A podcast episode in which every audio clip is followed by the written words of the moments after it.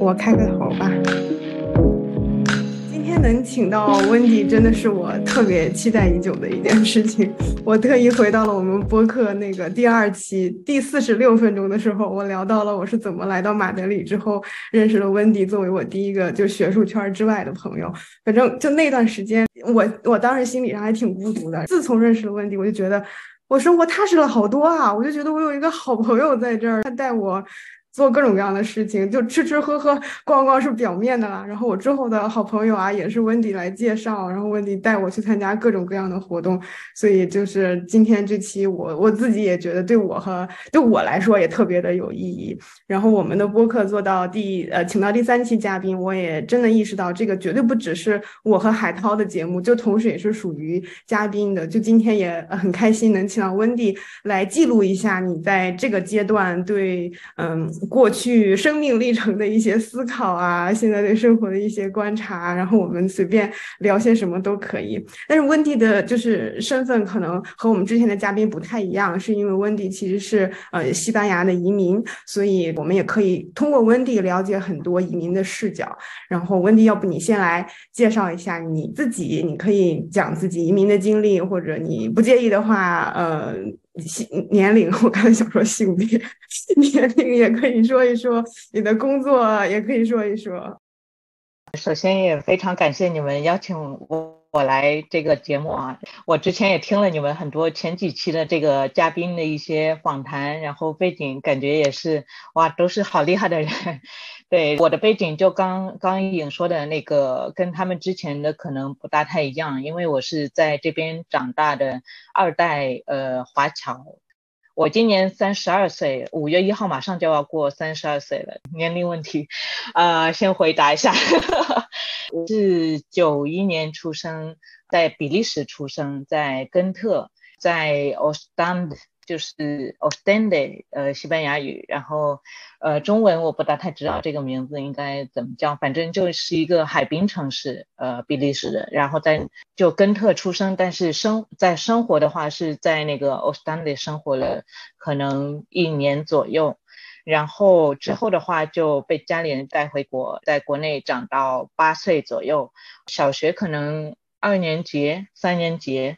啊，对，还是一年级，我现在记不清了。之后的话，就来到西班牙马德里，在这里就扎根住了那么多年，一直到现在。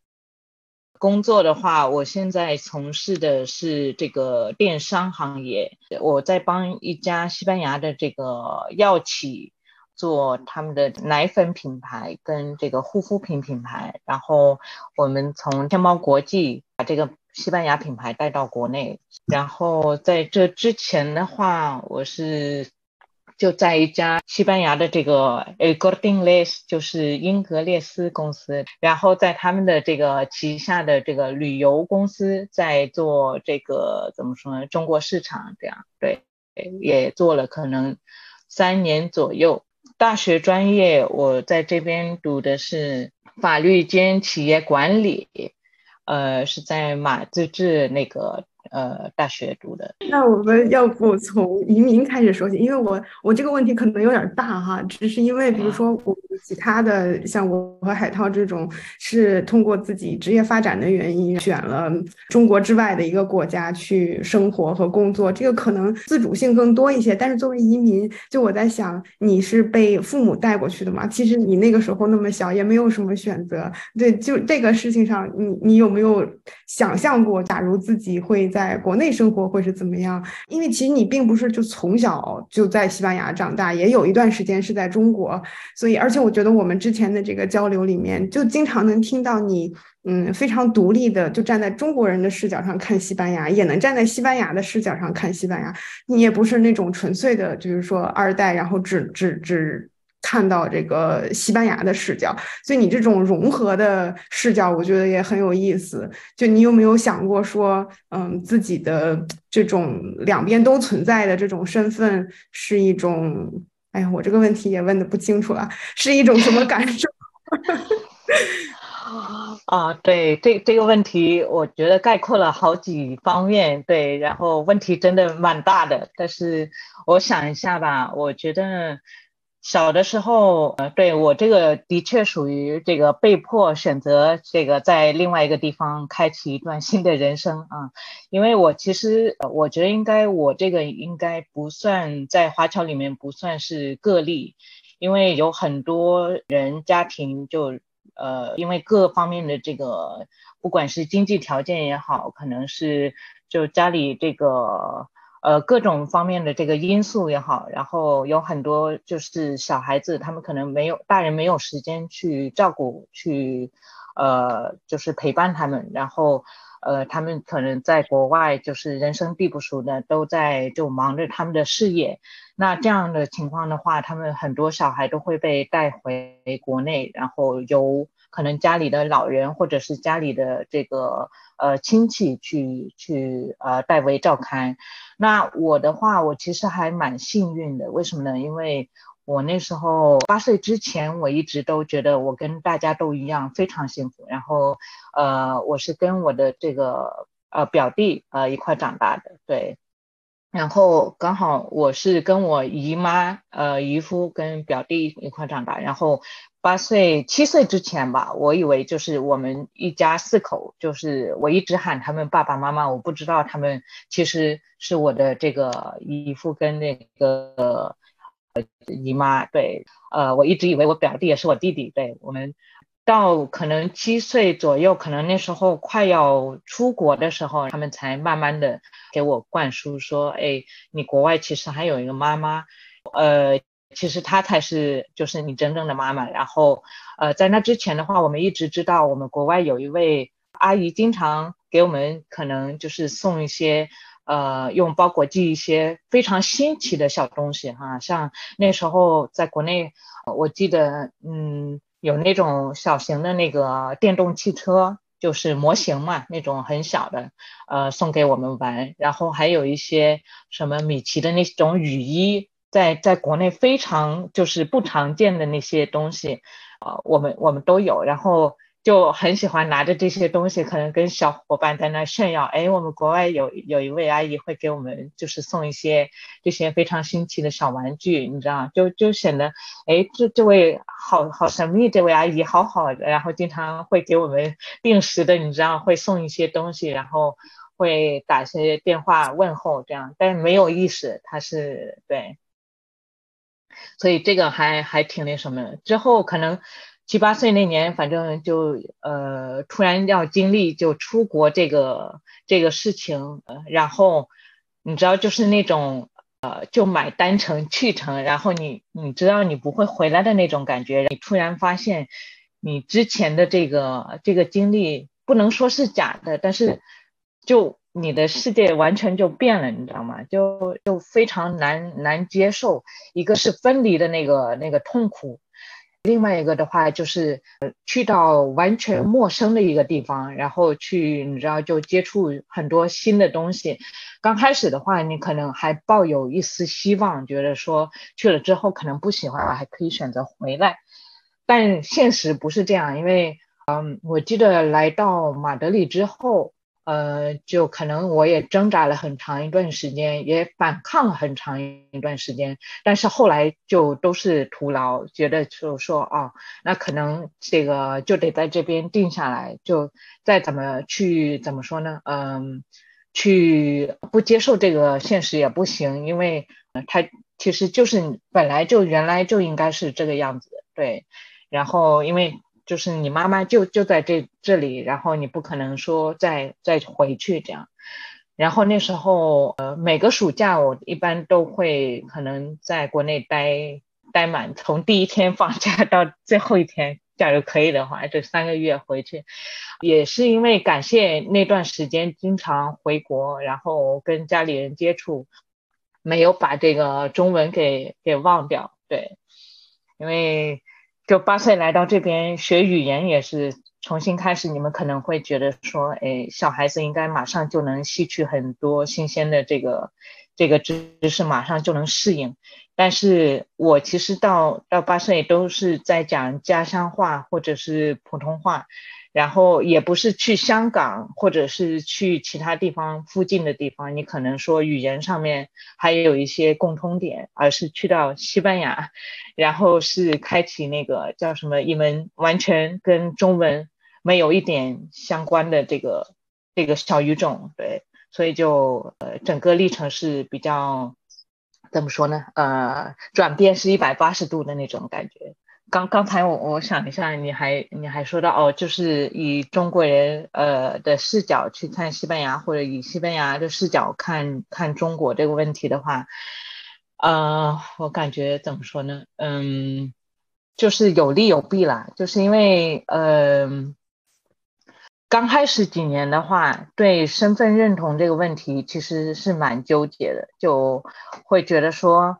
呃，我其实是中国人，然后呃，我在西班牙肯定是一个外国人，然后在不管是在校园里面，还是在工作的场合，或者是在这个大学里面，其实你想跟他们变得一样，你是做不到的，因为不像呃，可能其他国家的移民，他长得还是嗯，就是白人的样子，只不。过他可能不懂西班牙的语言，但作为呃中国人的话，你不管站在哪里，你说你自己多么西班牙话，然后呃多么融入的他们，但是你到哪里，他他还是会首先看你的脸，然后会自动的觉得你可能就是那个中国人，然后你你是游客，因为我记得我去实习的时候。我去那个银行里边，我其实到银行实习，然后我也拿着这个实习卡，但人家就会说跟我说，哎，你要转换货币吗？你到那个前面那家银行，你知道？会发现对有这种情况。还有就是在街上，别的游客可能会直接会来找我问路，就用英语，他可能觉得对，反正。就就很很多这种类似的情况，对，然后，呃，直到今天为止啊，虽然讲了一口就流利的，可能他们讲电话的时候不看我脸，也区分不出来我到底是当地人还是中国人。他们甚至也会跟我，比如聊天的时候，就也不是下意识，反正总会聊到中国的一些话题，就有可能。他跟别的同事不会这样，但是一到我这，就算我不主动提出来，但他们也会聊着聊着，可能就聊到这个中国的一些事情。对，是这样。在国内的话，我就感觉回去的那几次吧，小时候没有太大的感觉，在都是在家里那个度过这个假期。但是之后，我是大学上了大学之后就很少回去，因为也比较忙，可能也开始就 去其他地方旅游之类的。然后回去之后就感觉就每次都是天翻地覆的变化。然后，呃，我在比如说在一些大城市的地铁里面、大巴上，我去这个从一个地方到另外一个地方，我我我的就是很很短暂的在一个。公交的这个这个环境里面，可能跟这么多中国面孔的人在一起，我会感觉很奇妙，就觉得非常亲切，觉得哦，我终于是可以在一个不引起注意，然后跟大家就是完全一样的一个地方、一个空间去去，你知道，就跟他们共享这这个时空。但是另外一方面，内心又觉得特别怎么说呢？就感觉跟。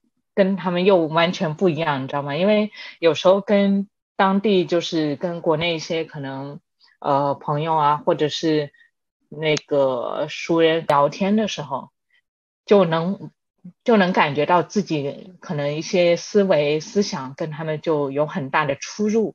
对，有很多嗯，比如在那个我们家乡那个晚饭后，我们可能去散步，跟家里人，然后。呃，就可能很多亲戚朋友，呃，大妈打招呼，然后会说，哎，呃，你女儿回来了啊，呃，现在在哪工作呀？啊，年薪多少啊？就呃，有有对象了吗？就你知道，就在公共场合很大声的在那就交流这些问题，这这这个对我来说是冲击感蛮大的，你知道吗？对，就觉得哇，好多东西我感觉在国外的话，很少人会会问你这些问题，而且你知道，可能关系很要好的都会去顾虑要不要问这些问题，你知道吗？就就就感觉。对比较隐私的东西，在在国内就感受不到。对，还有就是，嗯，就是在科技方面也是觉得哇，在马德里的话，你生活二十年，你会觉得有一些变化。但在国内的话，就感觉我我我上次回杭州的时候，还是，呃，是刚好疫情那年。就觉得哇，好方便，所有的东西，就就感觉自己是第三世界来的，你知道吗？就就感觉中国好发达，对。然后我跟其他人交流，他们说回国可能也要适应，呃，一段时期时间才才能慢慢的去跟上这个节奏之类，对。哇，我感觉我好啰嗦，一直在那巴拉巴拉讲，我没有，你讲的很好，你讲的很好，太好了。哦，我也不知道，就想到哪儿讲到哪儿，我可能就思那个思维可能有点跳跃，就想到什么就讲。哦，饮食方面的话，这个中西这个胃口也是不大太一样。但是我从小可能在比利时待过，然后我记得第一次接触那个麦当劳，就是在那个我刚才跟你们讲的那个比利时那个海滨城市，在他们的一个比较大的广场上面，就闻着那种。叫什么呀？Ostra，你们知道吗？Ostra 西班牙语叫什么？就那种呃贝壳，然后打开那个叫什么呀？嗯，Oyster。对对对，就是那个，对，闻着那种味道，然后一圈一圈的在那滑冰，刚好那个广场一角有一个麦当劳，我第一次在那儿尝到那种，就是在西班牙售价是一块钱啊，这么多年没变，就是一层那个 cheese，一层那个牛肉，然后两片面包那个汉堡，啊，吃了之后觉得哇，西餐好好吃，那时候麦当劳就是我西餐的那个一个印象，你知道吗？从从那之后，我觉得可能我我对西餐的这个印象非常好，就经常想吃那个东西。来到西班牙之后，在校园里面、食堂里面吃饭的时候，就那种重口味的奶酪什么的，我都能能能吃下。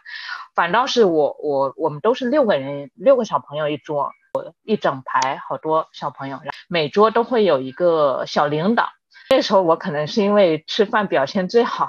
当上小领导，我就看着旁边就是西班牙小朋友，他们都是把那个面包掏空了，可能这个盘里的吃的东西塞到面包里，然后藏起来，然后用外外边再用这个纸巾裹起来，就就说这个菜自己吃完了，你知道吗？然后我都是每次都可能还要第第二轮这样，对，呃，我妈每次说，哎，你你在学校吃的怎么样？我说哇。超好，比在家吃的好，因为环境也好。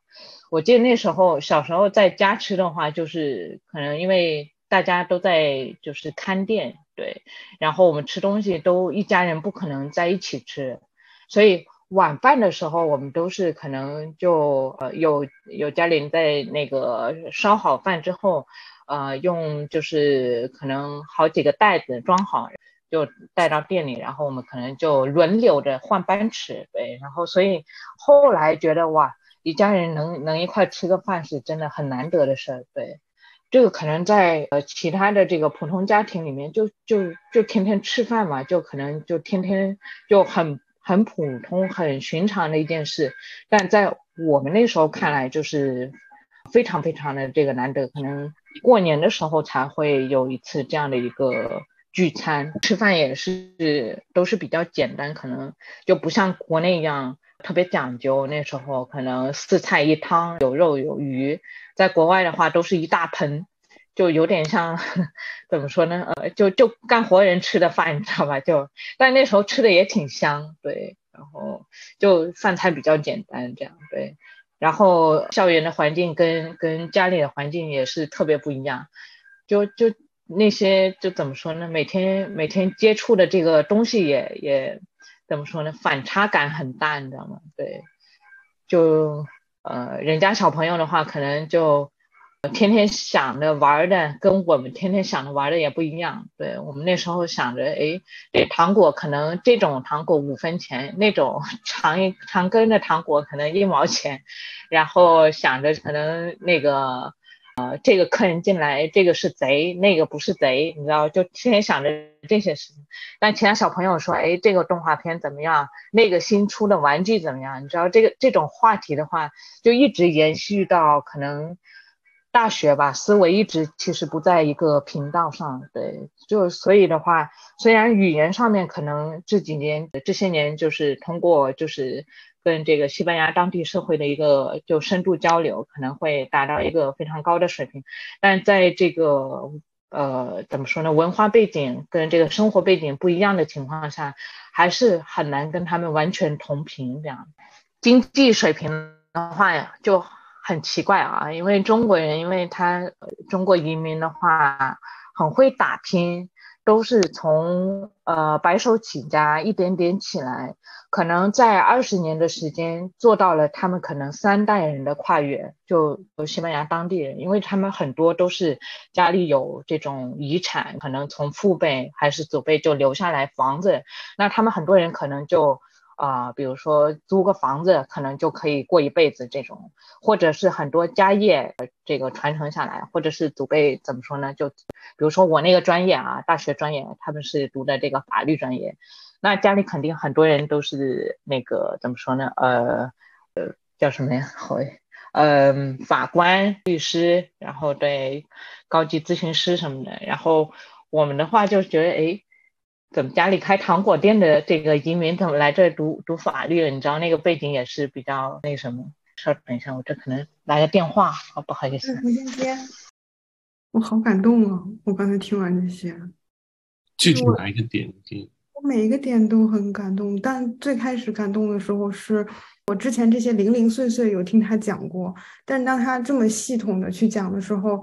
就是我就觉得有很多共鸣的地方，因为我之前的假设是，嗯，就是只有我们后来来的这种可能遇到的文化冲击会比较大，有需要适应的地方有很多。我我确实有假设说小孩子他可能也没有想那么多，然后语言上也比较自然的就 pick up 了，会。容易很多，轻松很多。然后我这边看到，就我和温迪还有一个共同的朋友，那个朋友是像我们这种情况。我们有的时候，昨天我们见面还在说，就是至至少温迪有根在这里面嘛，他的家人、他的朋友、他的就是社会网络都在这里，所以可能会。更好，但是我听到他一路走过来的这些历程，我会觉得是一样的，甚至对小孩子来说挑战也是很大的。就这这些是我之前没有想过的。虽然我以前有非常不成熟的在想，就是将来我我的孩子如果不在中国大陆长大，他会面临什么样的情况？但是我听到温迪讲这些细节的时候，就还是会觉得很触动，就是方方面面都都很触动。我觉得他刚讲就是在中国那几年，我觉得最有趣的，嗯，是那个时不时的会接收到呃挺新奇的一些小玩具啊什么的。我我假设就是温迪应该当时在浙江对吧？嗯，他的家乡。对。然后我其实是很好奇，就是当时跟表弟是大概在一个什么样的？一个一个环境里面是在一个小镇上吗？还是在一个城市里？嗯，他的表弟就是我说的那个，我发邮件，因为表弟是咱们学术圈的嘛，然后就是那个社会学的那个，对，表弟哦，哇哦，就是那个表弟，然后他他告诉我就引荐温蒂的时候，他用的词就是我的姐姐在马德里，他没有用我的表姐或者或者怎样这样去，至至少到现在都是这样，就特别亲密。所以表弟是什么时候？出国的呢？嗯，这个我就不知道了。但是从他那条 Twitter 来看的话，应该是后来读书，就本科之后吧，就硕士阶段、博士阶段才出去的。哦，原来这就是表弟。我还刚我还我还写了，我说表，我刚刚那个有一个，我说就是要 follow up，是现在表弟在哪里呢？表弟研究的是什么呢？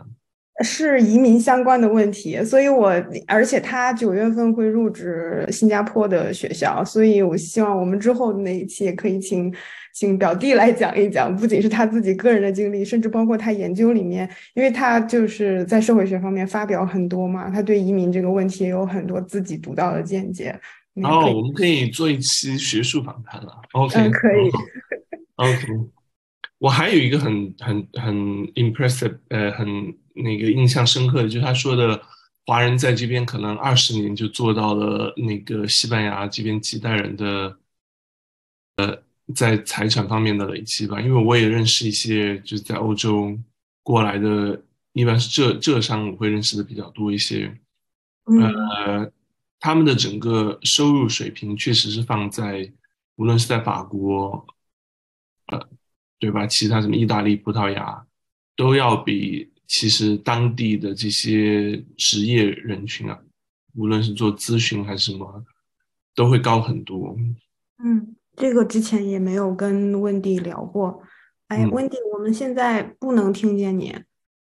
Hello，现在可以了吗？哦，我能听见你，你能听见我们吧？哦哦，可以，现在正常。对，好嘞。诶。我问嘛，我问几个简单的问题哈。啊，我想我想知道，现现在你的国籍是哪国呢？哈，这个说来也话长。我现在还是中国国籍，对，但是我在大学期间就开始第那个材料，想我其实在这边长期生活，然后。呃，怎么说呢？我感觉有很多这个国家的这个，不管是西班牙还是中国的这个政策都好，就在这个留学各个方面的话，对我们这种长旅居在国外，但是又拿着中国国籍的人是没有什么好处的，因为这个国内的话，很多大学都希望你是外籍人士，然后以这这样的身份回去留学，但是西班牙的话，你可能去其他欧洲国家留学。它因为是欧盟里面的其中一国，那可能假如你是欧盟的国家的这个呃这个呃就是公民公民的对公民的话，他会就是会在这个呃价格上面有很多优惠。然后假如你是外国人的话，欧盟以外的话，它可能会价格涨 十倍这样。我可能有点夸张啊，但是对，然后的话就就感觉我们就是那种。呃，这个怎么说呢？这个缝里面的人，就两边的国家都不要的那种人，有点这种感觉。我说我看了这些政策，我说为什么就没有那种可以就是对我们来说比较优惠的一些呢？就就感觉那那好吧，那我还是选择西班牙国籍，可能对我这边会有一些便利哈。但有时候怎么说呢？那个提交上去以后，这边那时候刚好可能有。那时候这边的这个 registro civil 我不知道这个中文怎么讲啊，就是那个就比如说出生的这个文件什么的，或者结婚的文件，都是在这个这个部门登记的。这个这个这个国语叫什么？这个普通话怎么讲？嗯，registro civil 哦，对对，反正就。呃，他们这个相关的这个政府部门在处理这些问题的时候，可能就速度非常的慢，流程的话一般都在三年以上才会有一个消息反馈。然后我那时候的话是可能刚好是赶在疫情的时候批下来了，但是由于疫情的话。他批下来之后，一百八十天以内得去，就是在宪呃宪法面前，就是要宣誓，啊，你对这个西班牙宪法的一个忠心啊什么的。然后，呃，由于疫疫情原因的话，那时候我就又再三可能考虑了一下，也是因为，呃，就觉得好像可能就没有再继续下去。然后，呃，最近的话又又又想着入籍的事。反正就有点纠结，到底入还是不入？对，怎么最近有纠结？对，现在的纠结点在哪里呢？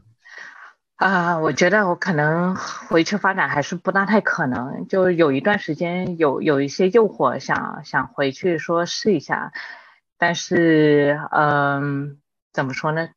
觉得也也到一定年龄了，感觉也该安定下来了，可能在这边。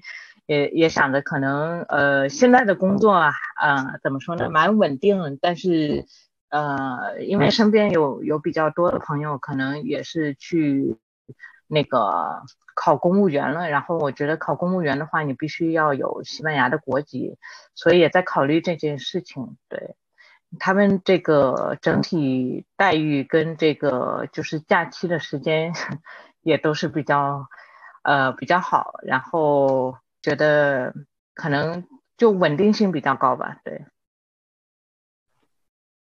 了解，嗯，我再问一个比较快的哈，你现在一般喜欢听的音乐都是哪哪一种类型，哪一些歌手呢？音乐啊，音乐的话，其实 这个这个怎么说呢？音乐我平时很少听，然后听的话，一般喜欢这个古典乐或者是呃爵士乐，然后喜欢去一些这种小酒吧，然后听那个现场版的。然后的话，平时听音乐怎么说呢？呃，我中文歌的话，一般都是听的那个，就出国或者是出国后几年那时候比较流行的一些音乐，然后了解到的明星可能也是那时代，就是呃，就像周杰伦、林俊杰这种。林俊杰好像最近还在这个法国巴黎，还还这个是有有巡回演出是吧？我呃，国外的这些音乐的话，我感觉可能就是那种 pop 比较多吧，对。但是我不会主动可能去说有自己的一个歌单什么的，因为平时的话，其实这个也是因为我个人的问题，因为从小反正有那个天先性的这个，就怎么说呢？以布阿古西亚，就是可能那个呃耳朵的这个。嗯，听觉能力会比一般人要低一些，经常耳背。对，然后嗯，是打小的时候就跟我弟一起的时候很有意思啊，人家以为我是那个笨笨的那个，因为是经常就过年的时候拿红包，可能要让你传一下话，然后就小孩玩游戏，他总是第一时间能把这个话传达的非常精准，我的话就可能。呃，从就是他们跟我讲的，然后我再学给人家听的，可能已经变了，变了很多，就完全不是讲的一件事情。然后还有就是，可能小时候让我们去楼下买酱油，然后可能我们在这个另外另外一个房间玩，然后那边在那个厨房烧着饭，然后就说，哎，下去买酱油，然后我就会问我弟，我说，哎。他们在那喊什么？他说让你下去买酱油，你知道就会这样，对。然后可能，然后来到这边的话，嗯，有时候这个西班牙人可能。呃，就有时候可能呃，因为你是中国人，在街上可能骂一些脏话什么的，我也没听到。要要要别人能听到的话，可能还回去跟他打一架什么的。对，我就就感觉这个耳背也也是，就看你怎么看这件事吧。有有些事儿你听不到，然后我的这个专注能力非常非常强，也是因为这个这种问题。对，反正有利有弊都是。我很喜欢你的心态，我我很喜欢你的心态。我觉得，特别是当别人骂你的时候，听不到反而是一个更好的事情。对，你就怎么说呢？反正遇到一些负面的这个事情，你觉得他可能就是怎么说呢？对，对你来说就可能比别人低一等。但是你假如好好利用这个缺点的话，可能也有把它变成优势的一个可能。对，这样。可以看看你怎么看这个事情。嗯，那我觉得这。这个特点在反映在你的语言表达上，我觉得你是非常稳定的，就是你的语言输出特别的稳定，而且你有法律的学位嘛？就之前我们聊天也谈到，就是说你要去做投诉的时候，一定是做的比我们这种就是瞎靠情绪来的这种投诉要稳定的多。就是你有理有据，有条不紊，特别淡定从容的在表达你自己。我不知道这个表达和和耳朵有没有关系，但是我觉得你你这种非常成熟。镇定的气质，我我我也很少在其他人身上见到。对，这个也是为什么人家可能跟我聊天的时候觉得说，哎，为什么没有这个情绪起伏？你知道吗？好像一直都是同频道，就感觉会聊着聊着会不会睡着？我担心你们会不会睡着，你知道吗？对，我们俩听的都入迷了。嗯，呃，关于这个投诉这个问题的话，其实他也帮助了我很多，就是。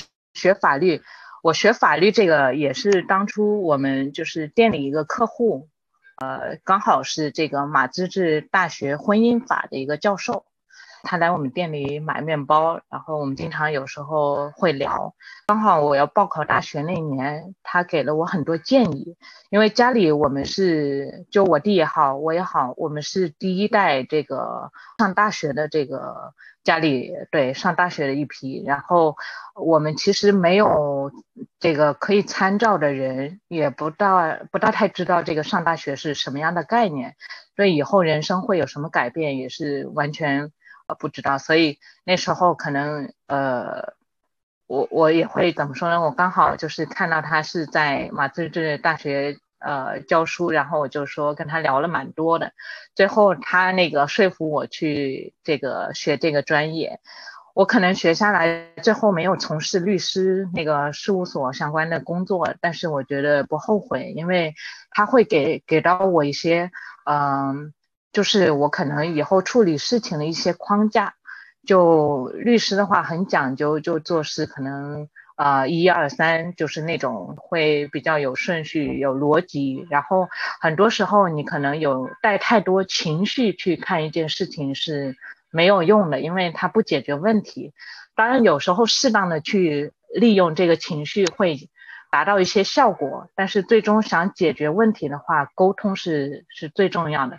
那需要去那个沟通的话，就必须建立在一个可能比较，呃，怎么说呢？要冷静的状态，不然的话，就会讲到很多可能伤害人，或者是，呃，怎么说呢？也就就不会有任何反应的一些一些话。对，我是这样想。然后还有就是可能了解很多。就是一些事物，然后可能没有选择这个专业的话，我也能学到很多其他东西。但是我觉得，啊，法律很好的一点也是，它可以让你站在不同的角度去维护一件事情。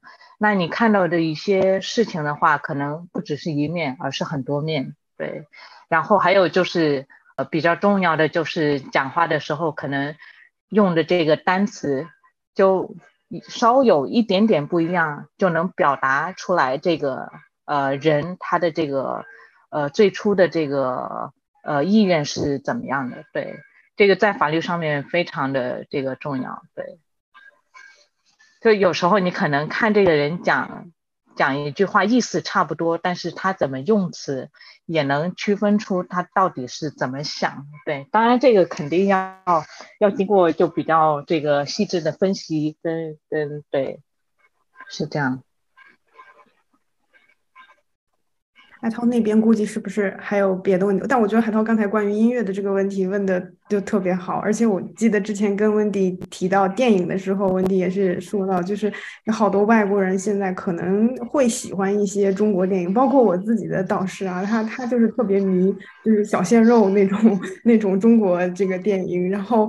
但是温蒂他他，我记得温蒂那会儿说的就是，他能非常清楚的辨别出来一个中国人的演技和台词一个什么水平的，就绝对不会像普通的外国人一样，就很容易被迷惑掉。所以这个就也是，嗯，就是我作为中国人能够体会到的一些中国人，哪怕中国演员眼角的皱纹的一些细微的变动，都能够感受到他背后的一些信息吧。然后温迪也不用那啥，我反正我我现在知道的那个歌手也就是周杰伦、林俊杰这种，我也并没有 再知道什么更时髦的了。对我其实当时是想知道一下，就是温迪在流行文化方面大概是一个什么样的构成呢？包括这个，对，包括你的朋友，就是比较呃近的这个朋友圈，大概都是是一一一个什么样的一个一个。状态呢？是在西班牙的这种二代的移民，还是说，呃，西班牙的这个我们怎么讲，就是他们的白白人，对吧？或者说像尹这样新来到西班牙的一些中国人，大家都是怎么样？或者是在电商，我觉得在同从事电商这个行业，应该是很多中国中国人，对吧？我想知道一下你的朋友的一个大概的构成是一个什么样的状态？朋友的。话，我我个人的话，可能就是，呃，怎么说呢？朋友数量不是特别多，但是的话，都是那种会经常聊，然后可能是呃关系走的比较深的这种。然后的话，呃，中国人占可能百分之六到七，然后可能外国人占到百分之三到四这样，对。然后呃，中国人里面的话，我我跟颖也说过，就这边的话，二代也分好几种，呃，有就是完全就是西化的，就那种香蕉人，就可能外表是中国人，但是内心完全就西化的这种。然后还有就是从一到十吧，就就不同程度的这个这个西化程度，对。然后像我这种五五分的也有很多，对。然后一般我们五五分的会找到五五分的在一块，或者是六四分这样，对，都会差不多。但是，呃。也是蛮奇怪的，可能从小大家这个这个西化程度比较显见，但是随着这个年龄的增长，我发现大家都会慢慢变得更中国化。对，这这个是一个自然的这个现象，我我不知道为什么，然后不懂得怎么解释它，但是可能呃从小可能你觉得。他哦，完全就是跟老外混在一起，然后，但是逐渐可能大了之后，可能也是跟家里的关系也好，他的这个社交的这个圈子可能也接触到其他的这个中国人也好，或者是我们虽然可能都西化，但是我们聊起天来还是觉得中国脸，用中国脸，但是用西语交流会比用中国脸跟外国脸交流更亲切，这样的。那个感受都会有，所以它是一种怎么说呢？嗯，超越这个，我也不知道怎么去表达的，反正就是一种对。我我想刚好问一下，就是你觉得就是西化的一些特点和中国化的一些怎么讲是是哪一些特点呢？哪一些特征？特征的话，就是比如体现在一些生活习惯和一些思维方面或礼仪方面的一些细节吧。对，完全西化的这个这个朋友呢，他可能不大太会，就是去遵守中国人的一些呃人情世故，他会比较按着自己的这个性子来，可能他不会考虑那么多，可能那些。有的那些呃规章制度，你知道吗？或者是我们我们都懂的一些，你知道，就就会觉得有些事情你就应该这样。对，你可以举个例子嘛？你可以就是身边的朋友可能就是发生过一个什么样的事情，让你觉得哪一种做法就是很西西化的一个体现，哪一个会比较？就比如说可能呃出去玩，就可能大家会觉得说，那那我我有我的生活，我要有我的安排。我出去玩，我已经安排好了。那可能家里，比如说突然有有一个什么事儿，然后可能是比较重要的日子，要一家人在一块的什么的。然后，但是是后来通知的，可能提前一天。然后我那个旅游可能是提前好久已经安排好了。那我肯定会说，呃，那有一个先来后到，对不对？然后还有就是我这个老早就说好了，然后我知道这个日子可能很重要。但是我的确是已经安排好了，那我可能还是按照我这个自己来，就就类似这种啊，就是都是小事情，但是拼凑起来你就会能能了解到。对，当然这个也有这个个人的这个性格的成分在，但是会会有很多，就比如说老外的，呃，完全西化的，可能出去吃都是 A A 制，然后可能这个跟中国朋友的话，有时候也会说，哎，我请你，下次你请我。就就这个跟这个在交流上也有一份信任在吧？我觉得可能我跟中国朋友在一块的话，呃，会觉得说哦，就都别人付或者是都我付都没有问题，就是我们都会默认人家会还给你这样。但跟老外的话，有时候就还是及时就是讲好讲清楚，然后有些事情的话，就跟中国人要。不需要讲的那么清楚，你心里就会秒懂。但跟老外的话，就必须可能，哎，你不是说那个什么吗？哦，我以为你会，你知道，就就就是要可能是不一样的一个气，你知道吗？对。我我刚才温婷讲，我自己都懂。就我我觉得这个就是因为我也遇到过，包括我觉得就是在现在的和中国朋友和和那个外国朋友的相处都都是很相似的这些。对。然后还有就是，可能就是老外不会太讲面子这个事情。面子，我觉得这个东西很很中国。对，然后就就感觉说有些东西他可能就中国人不会跟你讲，但是他可能心里是这么想。但跟老外相处的话会比较简单，有时候感觉会比较透明，就想什么就说什么，心情也是比较放松的，你知道？对，然后讲的话题也很不一样，就跟老外可能随便一个什么小故事或者是呃小细节就可能就很开心就聊的，但跟中国人的话聊的可能都是。比较走心，然后比较深层的那那种话题，我不知道为什么跟中国朋友讲的可能就会，呃，就很多那种，嗯，就分享可能是比较实质性的那种，对，可能不是像老老外朋友就嘿嘿嘿哈哈，你知道，就可能有时候也也可以静下来，然后会讲很多，比如说我们所在的这个。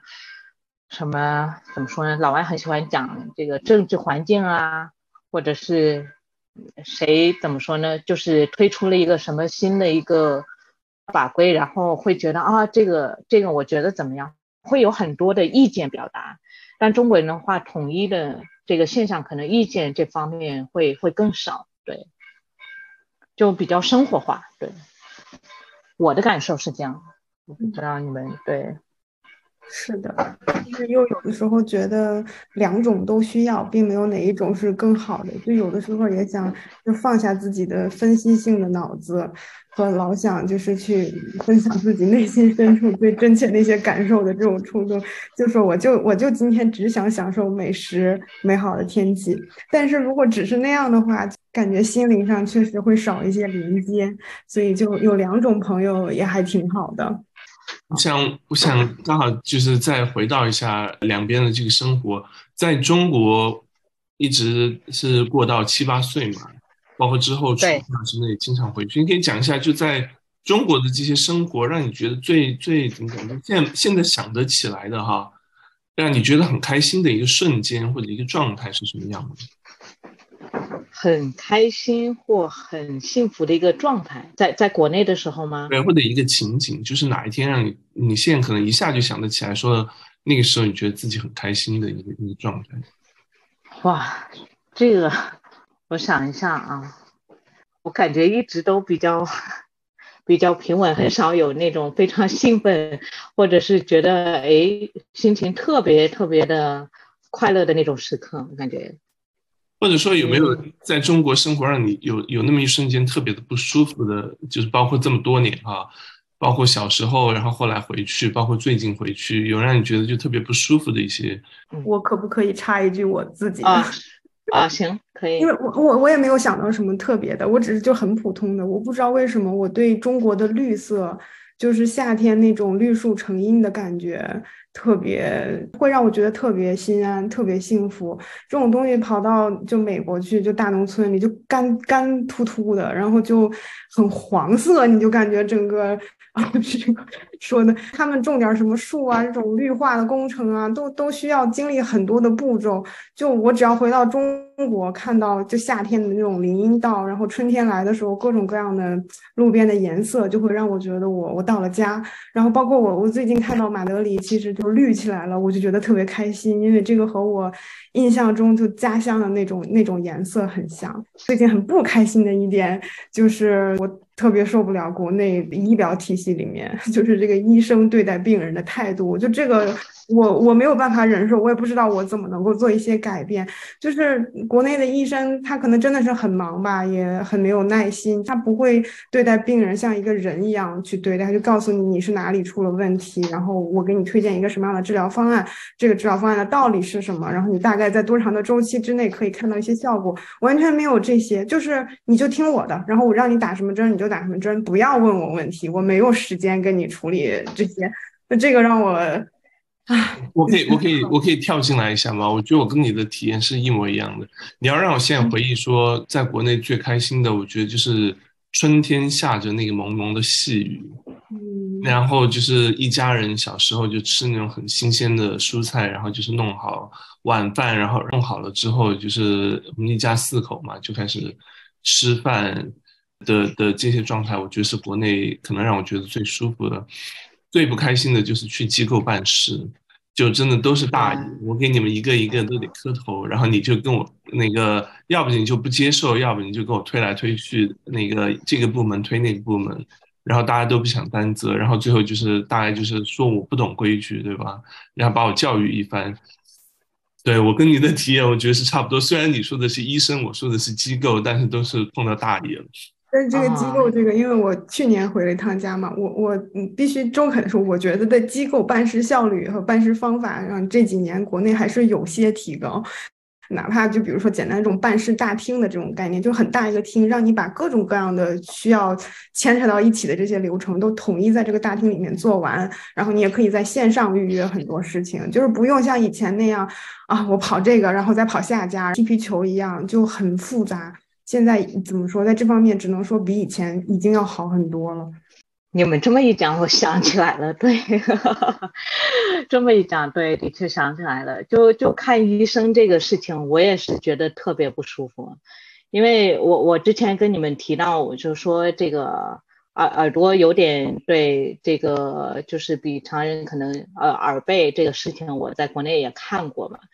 我就很纳闷，为什么我会跟五个人一起在那这个炮轰这个医生，同一个医生，你知道吗？就我我我家里人把我推到前面去，前那个跟医生。在那讲我的事情，但是同时有四五位呃阿姨一起同时把他们孩子的这个 状况跟医生在沟通，然后就讲说会不会把别人的病情理解成我的病情，然后给我看错了这种状况，你知道吗？在这边的话，他都是一个人一个人慢慢来，而且你需要多长时间，医生都会非常耐心的就听你讲完，你知道吗？就然后就把你的这个病情记录下来，就就。就这个事情对我冲击蛮蛮大的，对，也是。然后非常舒服的话，呃，可能在在河边游泳吧，对。然后还有就是感觉，呃，有一个比较那什么的现象哈，就是国内的话，很多人至少在我我们那个小县城里面，就大家会把大街当成自己家一样，可能睡衣穿出来，然后都都没什么事。就大家那时候小时候。门还都敞着，都开着，都会打招呼，然后就感觉好像就就算出了家门，就聊一些可能就刚才说的那个分享一些比较私密的东西，好像也也都完全没问题。但在国外的话，就就会怎么说呢？这这个现象的话，就就不会有。就大家在街上的话，街上就就变成了一个公共场合，然后只有家里是私人场合，这个分的。这个划分的很清楚，对我我这边就我现在住的这个公寓旁边有一个邻居，然后是白发银发的老太太啊，她有一只猫，然后她的猫有的时候就想把它放出来在走廊里面转一转嘛，但凡这个老太太只是要开一个门缝让这个猫出来转，然后坐在里面织毛衣的时候，她都会特别认真的穿上。很好看的衣服，然后就是打扮一下，但是他只要就因为他自己都不出来了，他只是开门让这个猫出来，他都会这么认真。我我真的感觉特别特别有意思，因为因为我有时候就也会去敲他的门，就是在打开，就是他会在睡意的情况下打开，但他就会很不好意思，就这样子。我在就是我们刚才说的那个 El g o r a in Glass 那个那个百货公司买衣服，也看到这种老太太。就是她穿一个上面的衣服，然后这个衣服里面就比如说是丝线缝的吧，就有各种各样的颜色，比如说有紫色和绿色。然后他要去配一条裤子，他挑这个裤子的时候，就是拿着他上衣里边这个线去比那个裤子的颜色，看看比如说上衣里边这个绿色和裤子那个绿色是不是同一个 shade 的绿色。我就被他们这种惊呆了，我就觉得哇，真的很认真。对，的确是这样，好像挺较真的哈。这样，对，对我觉得他们好像欧洲的都会比较注意这些，然后中国的、北美的好像就无所谓。现在加拿大的时候，我去加拿大的人都是穿一个这个类似于睡衣吧，好像没有特别的注意。呃，反正我呢，就是属于比较这个无所谓的，就是。对，然后这边。就哦，哎，你说，你说，你先说。我说，感觉因为他那个西方人比较讲究个人主义，所以我感觉很多人都有自己的一些小习惯，这些特性会比较明显。我觉得我年轻的时候还会认可能就是比较认同他们那种这个所谓的精致的生活，要有仪式感的这个出行。我我觉得我现在年纪逐渐大了，我觉得怎么舒服怎么来，关键我好舒服。然后就是我如果自己开心呢，我就那个打扮一下；如果就是我没有这个的话，我就懒得搞了。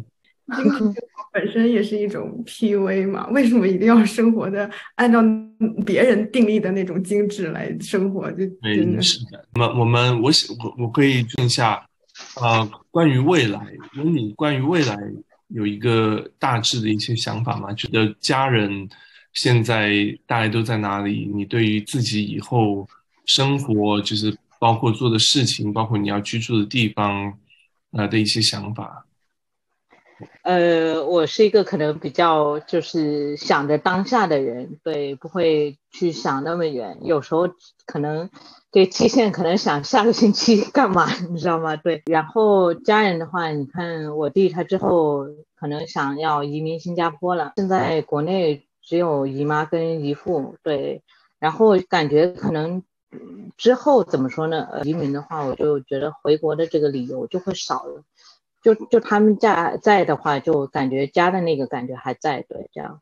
然后在这边的话，怎么说呢？在马德里的话，我感觉就是，就这个城市的话，住着住着也住出这个感情来了。其实，呃，之前也没有到其他地方就是留学什么的。然后觉得之后有机会的话，可能会短暂性的出去试一下、闯一下，但是。我觉得之后长久下来的话，居住可能还是会在这个城市。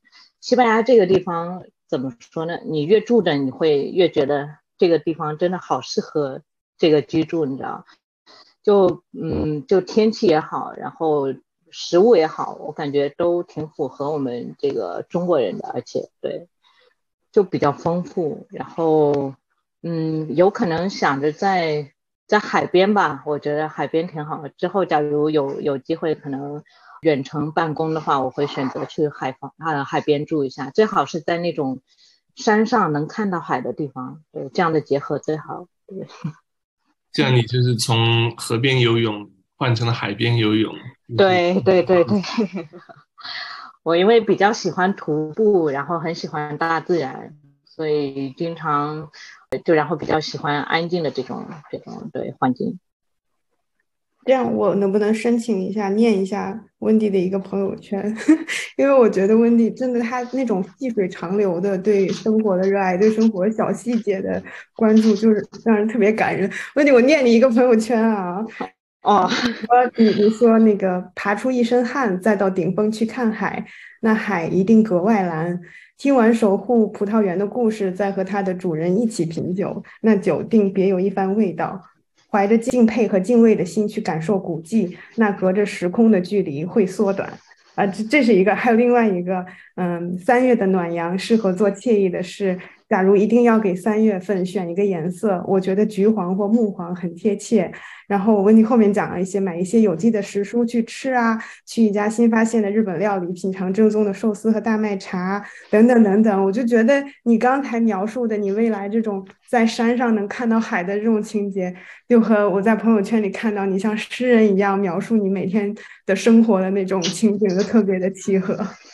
哎，谢谢谢谢，对，然后就是可能我我在线这个直播表达的这个能力不如那个写的这个，对，写的时候你会停下来去思考，会想一下，对，但是我觉得可能还要练习一下这个中文的这个呃，就是口语表达，我感觉。但是我刚刚被你表达比我好，我觉得。那我，而且我刚刚我觉得，我我我我我有点就是你的那个中文写作能力很，这个已经是到了文学的那个状态了。我觉得是。不敢，不敢。你是你是怎么我我就加你是怎么就是保持这个中文的这种写作状态？因为你刚才的那个女生，我觉得非常的已经非常专业了，不像一个在中国只生活了七八年的状态。我因为一直有保持怎么说呢，就是中文阅读这个习惯。对我经常可能就写一些小感受，朋友圈的话刚好就就可以符合这个这个需求。对我觉得有时候经常很健忘，我就觉得那就可能写一些这个小细节，然后生活的一些感受的话，会有助于这个语言的这个水平能力提高。然后还有就是母语表达会比较亲切，就感觉我我还是认为中文是母语。对，你都读一些什么呢？会可能有时候之前的话看一些就是就散文那种，然后之后的话有也有看一些小说之类的。对，然后嗯，就新闻什么的也都有看，就各种的吧。对，不一定。你最喜欢但可能有哪一些？最喜欢哇，这个我其实作家的话，就可能前段时间看过三毛吧，然后就很喜欢他，跟西班牙也有一定的这个这个连接。对，就感觉很浪浪漫，然后就就感觉他他这个人在当下。这个社会环境里，我也我也觉得他很。然后我最喜欢可能那个作品的文学作品，这个不是中国的，是那个小王子，法国的。对，我觉得那个读了很多遍都都会有不一样的感受，我就非常喜欢。对，你是读什么语言的小王子呢？小王子那时候应该是西语、英语都有读，对，没有读中文版。那个的话，可能还是要用法语去读会好一点。这个太巧了，我昨天就去买了一本西语的《小王子》，就是在那个对，最近是不是有个什么书的节就在马德里？我不知道是对对对，二十三号。我觉得这个也是学学另外一门语言的这个好处，就是你去读一些作家的时候，你必须要用那个他的那个语境去理解他，要不然的话。就再怎么翻译，那个精准度还是不一样。就就比如说西班牙人有有有一些，他可能也会觉得说某某种场合一定要用法语的那个关键词来说才会应景，才会有那种那个 feeling，你知道吗？就用西语的话，就马上就 low 很多，或者是就达不到那个。嗯，对我有一个就是关于和父母之间关系的问题，因为春节那会儿的时候，温迪带我去参加了一个活动嘛，中西建交多少多少周年，然后兔年新春跑就跑个五公里八公里那样子，然后我是和温迪的妈妈、阿姨、妹妹，就是我们一起去跑的，然后呢，我就跑了个倒数第一，然后就没有跑过温迪的阿姨和妈妈。我就感觉温妮和自己家人的相处方式，就是因为我现在对我父母的这个呃认知吧，就我稍微觉得他们就有点真的是跨入老年了，我会去担心他们路走多了腰会不会疼啊，就就这种事情。但是嗯，温迪的这个这个这个母亲，就是我见过你的母亲，就是。嗯，身体非常好，精神非常好，整个都非常阳光向上。温迪做什么活动也经常会带着母亲他们一起去徒步啊什么的。我就想知道说，温迪你有没有感觉，在西班牙的这种像父母这个年龄的人和在国内的就我们父母这个年龄的人有很大的不同之处，以及你们这个家庭关系。所以你前面提了一些，比如说，嗯，很遗憾小时候没能经常和父母一起在桌上吃饭，但是到了这个年龄阶段，是不是和父母的关系又和以前有一些？不同的认识，我因为觉得他们可能慢慢步入这个退休年龄之后，就感觉发现很多人因为拼搏了可能一辈子，然后一些自己的一些兴趣爱好，然后之后有大把时间会不知道怎么消遣，然后他们会。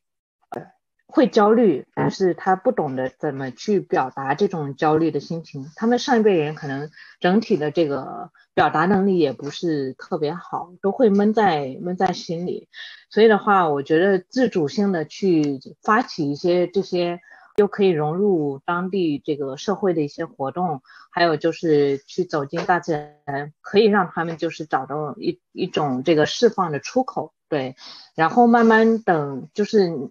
等你你的那个就是兴趣爱好可以就是影响到他们，然后让他们也慢慢的建立成这种习惯的话，我觉得很好。因为之后的话，他可能不需要你再去带动什么，然后他们会自己就约朋友，然后去做这件事情。之前因为可能没有人去带他们做过这些活动，他们不知道。还能这样以这样的方式度过一天，知道吗？然后我们的话，因为是跟外界一直有交流，我们我们的世界不只是跟他们在一起，所以但他们是比较封闭的，所以我觉得可能要有人去引领他们跨出那一步。对，所以我觉得他们就是做到这个，可能觉得说，呃，又怎么说呢？又心情愉悦。我我刚刚本来想插一句话，刚好他现在卡，等他回来之前，我觉得他这个是需要跟父母有很近的这个地理距离才能做到的。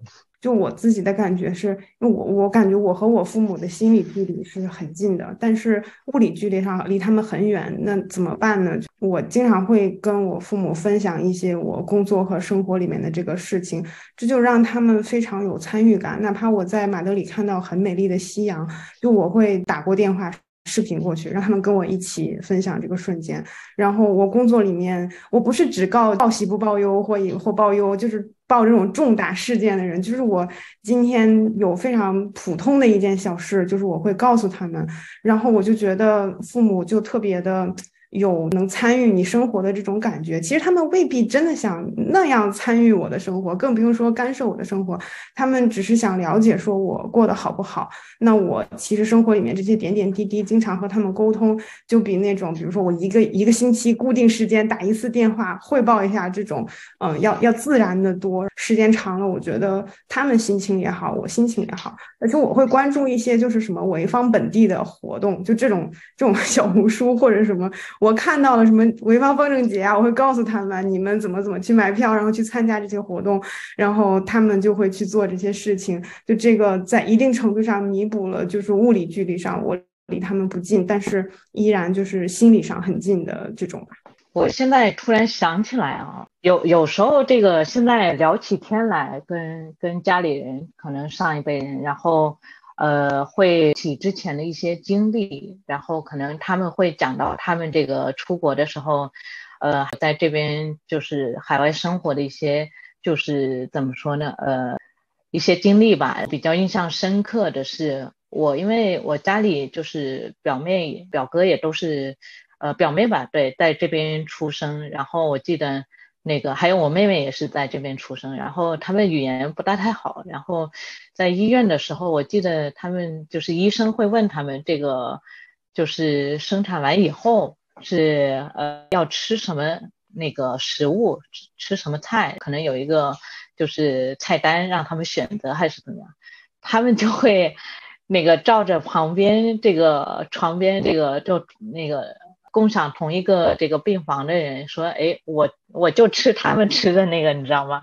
因为不会讲，也不知道怎么选，然后就就看着旁边那个病房的这个这个人就说：哎，那我就吃跟他们一样的这个这个吃，就感觉哇，我说连这么基本的这个这些事情可能都怎么说呢？最后他们都走过来了，你知道吗？就觉得特别不容易，对。”然后想起来这个事的话，我就觉得，哎，我小时候其实就是，比如那个去食堂吃饭的时候，也是我说让我点什么，其实我也不知道点什么。然后我那时候为什么就是影经常说，可能我观察能力会比较好，我可能做了一下回想，我觉得可能是小时候经常不懂语言的时候，你就只能不说话，只能看着。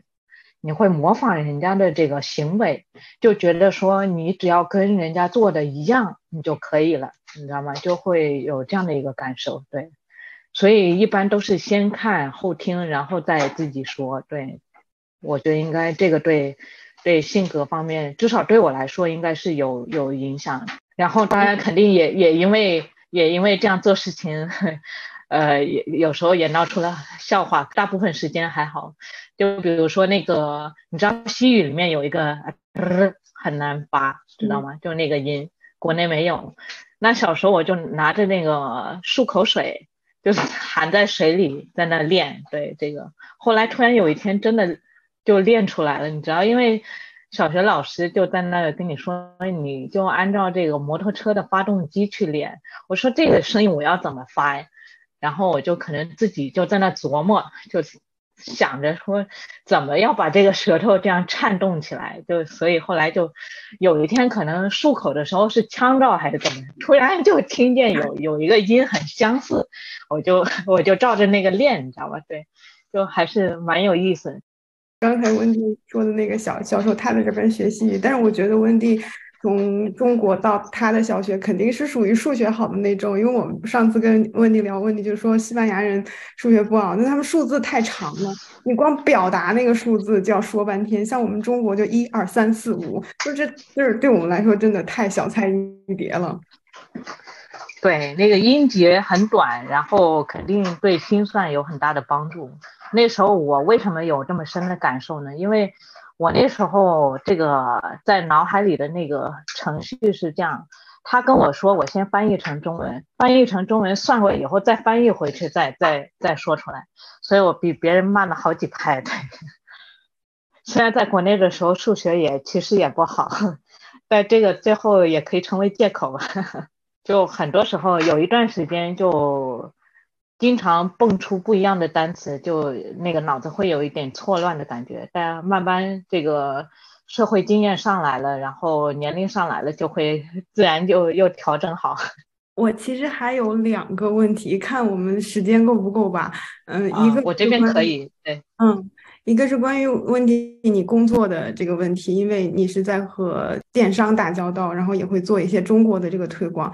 就在这个过程中，你有没有觉得有什么想分享的？另外一个就是你，因为你之前也说嘛，就回国，大家可能看到这个年龄的单身女性，可能就会问啊，你有没有就是找对象啊，有成家的这种？但是在西班牙，就是我们这个年龄就很正常，就是你可能并不会去考虑这些，就随着自己的节奏来。就你在。这方面有什么考虑？对工作上面的话，会有很多文化差异。对，然后我会试着站在一个比较中立的角度去跟国内的团队讲，为什么我们的上司会是这样的一个想法，然后把这边的一个可能公司的一个文化也传达给他们，让他们了解我们做这个决定背后的一一些原因。然后站在这个老板这这个角度去讲的话，我会给他可能就带入一些这个就大大环境的一些就是背景，然后还有就是呃国内的一些那个怎么说呢，就交流方面的一些呃怎么说呢，不需要可能用用言语去表达，我就能理解的一些事情，对我我会跟他们讲，就比如说有一次呃我们公司跟国内一个团队去谈判。可能想促进一个合作，但可能中方已经说了，说表达了这个没有合作的这个呃意愿啊，最终可能有一些可能条款他们没有就是谈成，但是我们这边团队就一直耗在那，就一直想劝说，但我们中国人是不会直接跟你说不嘛，会比较委婉。但他们就没理解进去，所以这个这个就时效上面会有很大的一个，就因为文化差异就会浪费很多时间。对，这这只是一个对比方。然后另外一个第二个问题的话，我觉得，哦，对，第一个问题我再补充一下，呃，我我上次他也分享过他的一个呃在国内的经历，他说。我们这边虽然说是有很多人去，就是民主主义去做决定，但是在我们讨论的过程当中，中国人已经有一个人说了算，已经开始执行了。等我们这讨论完以后，中国人已经觉得自己哪里错了，已经改变方向，已经在调整。就他有很多东西会在时效上面会会，你知道，就比我们高效率，但是呢。这边追求慢，不是追求慢了，反正追求可能做事情要稳，所以有很多事情可能是很多品牌都是百年品牌，就是可能。就很长时间慢慢积累沉淀才到达到一定的高度，在市场上可能才占有一定的这个份额。但国内的话，就比如说电商崛起，就很多品牌，它就昙花一现，或者是它可能一下爆红也能维持住，但就就觉得它那个现象就会节奏就会快很多。对，就是那种感觉，就有很多事情在西方来看是不可思议，但在中国就能。达到的这个对一个现状，然后第二个问题，你问的是这个单身的问题，就是在国外跟国内的一个一个就是看法，对吧？然后这边的话，他可能对这个对女性的话，稍微可能会这个怎么说比较包容一些。对，在国内的时候，就可能会哎。等不能等啦，再等下去这个叫什么呀？这个这这边的话就是西班牙语，就是可能这个呃，就是这个米要煮过了，就意思就是这个米要熟透了，就不好吃了，你知道吧？对，就会有这样的一个讲法。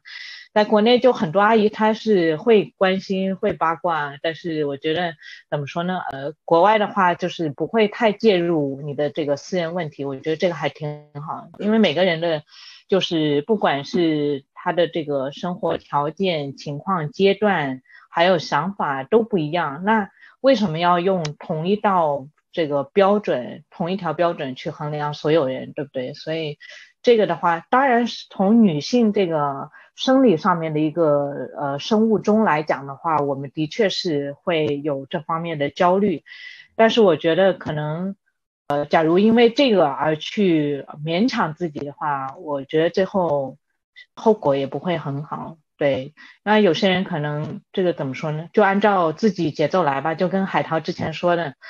呃，刚开始可能还会注意一些什么生活仪式感，到最后也是自己怎么舒服怎么来。我觉得最后还是要自己自在最重要。对，别人怎么看就让他看去吧。对，是这样的。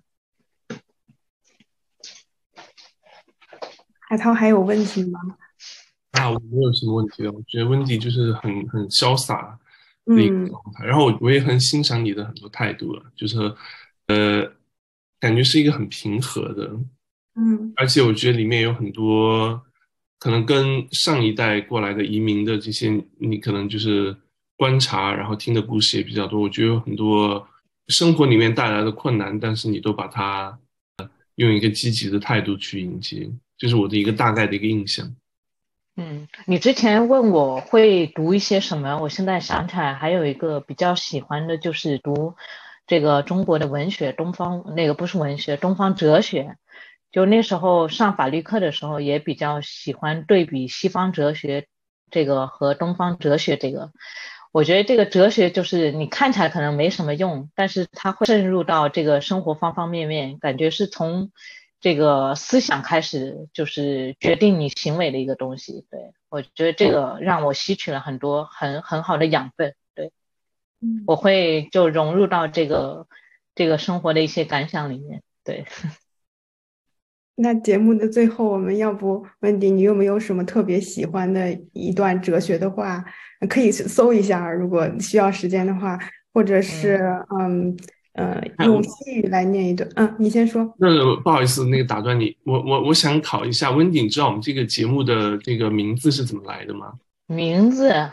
是，好像是故乡什么的，是吧？是这个，我看一下，对，是讲家乡吗？是我的家乡，对，是是苏轼的一首诗了，没有，我我我是就是哦哦哦，对我我古典我不知道他是谁，对，古典文学我就我就不行了，因为 那个看不懂。对，苏轼我们可能也不是小学学的，对吧？可能可能也是中学的时候会学，嗯。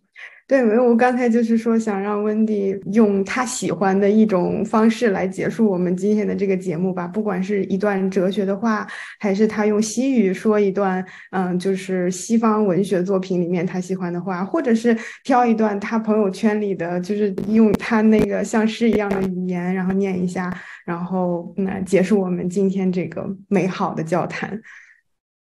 哇，这个的话，今天没有准备，要不然我就是说那个那个拉丁那个 g a r b e d i m 就是活在当下吧，享受当下，活在当下，这样比较简短哈。